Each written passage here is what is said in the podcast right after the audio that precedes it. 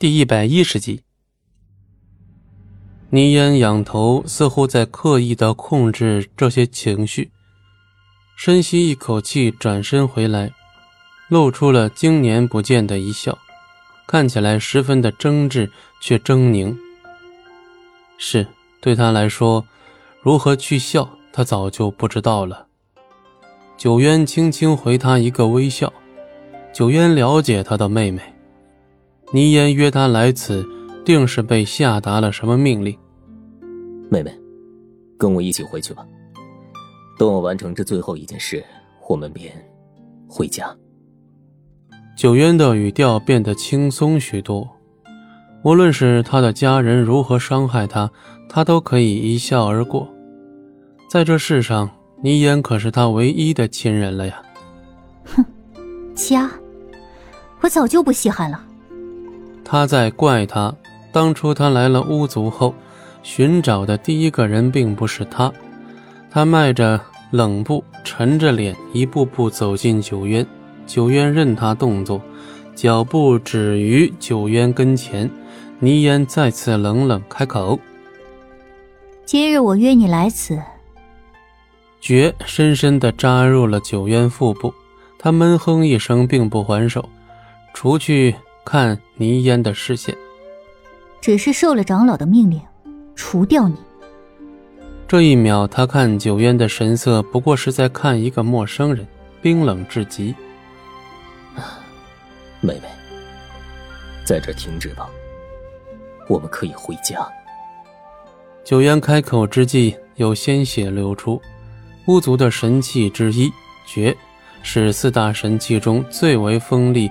最易伤人的武器，这一剑刺得极深。倪烟不做反应，向来话不多的九渊始终在挽留倪烟。我不怪你，怪我。倪烟厉声打断九渊的话，眉目狰狞。何时竟轮到你来怪我？你我早已恩断义绝。九渊皱眉，他去到巫族后。第一个寻的人不是他，只是因为偶然一次，风景寒返回百里家时，同他说巫族的青烟长老留了一个人类女孩培养。在九渊的追问下，风景寒将她的外貌特征告诉了九渊。那时九渊便知道他的妹妹原来被巫族的长老重视着。他不去寻她，在他看来是一种抛弃。可九渊却不是不愿打扰他，他想，他的妹妹跟着青烟长老，日后一定会大有作为，不像他一样寄人篱下。妹妹，不许你这样叫我！倪烟朝朝透着杀机。是的，青烟对他下达的命令就是取了九渊的命。青烟的目的是杀了九渊，如此一来，风景寒就失去了一个得力助手。而风景寒手里的莫上仙的灵烟，如今又经常同九渊在谋划着什么。青烟已经料定风景寒会使巫族复兴于不顾，而选择重建百里家，或者说，风景寒最初的目的就是帮助百里家重新兴起。而素素被龙当救走，这是他没想到的，这一步打乱了他的整盘棋局。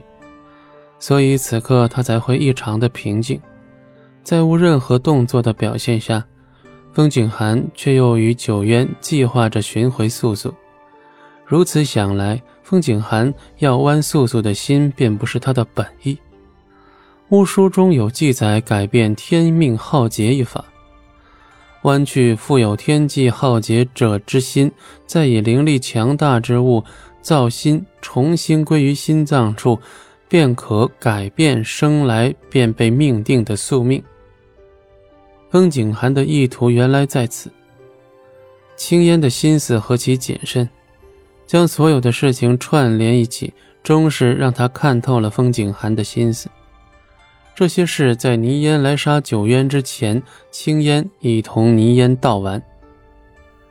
倪烟的杀招未曾停止，看着。倪烟是要除掉他的神情九渊终于反击但却不是杀招。本集播讲完毕感谢您的收听我们精彩继续。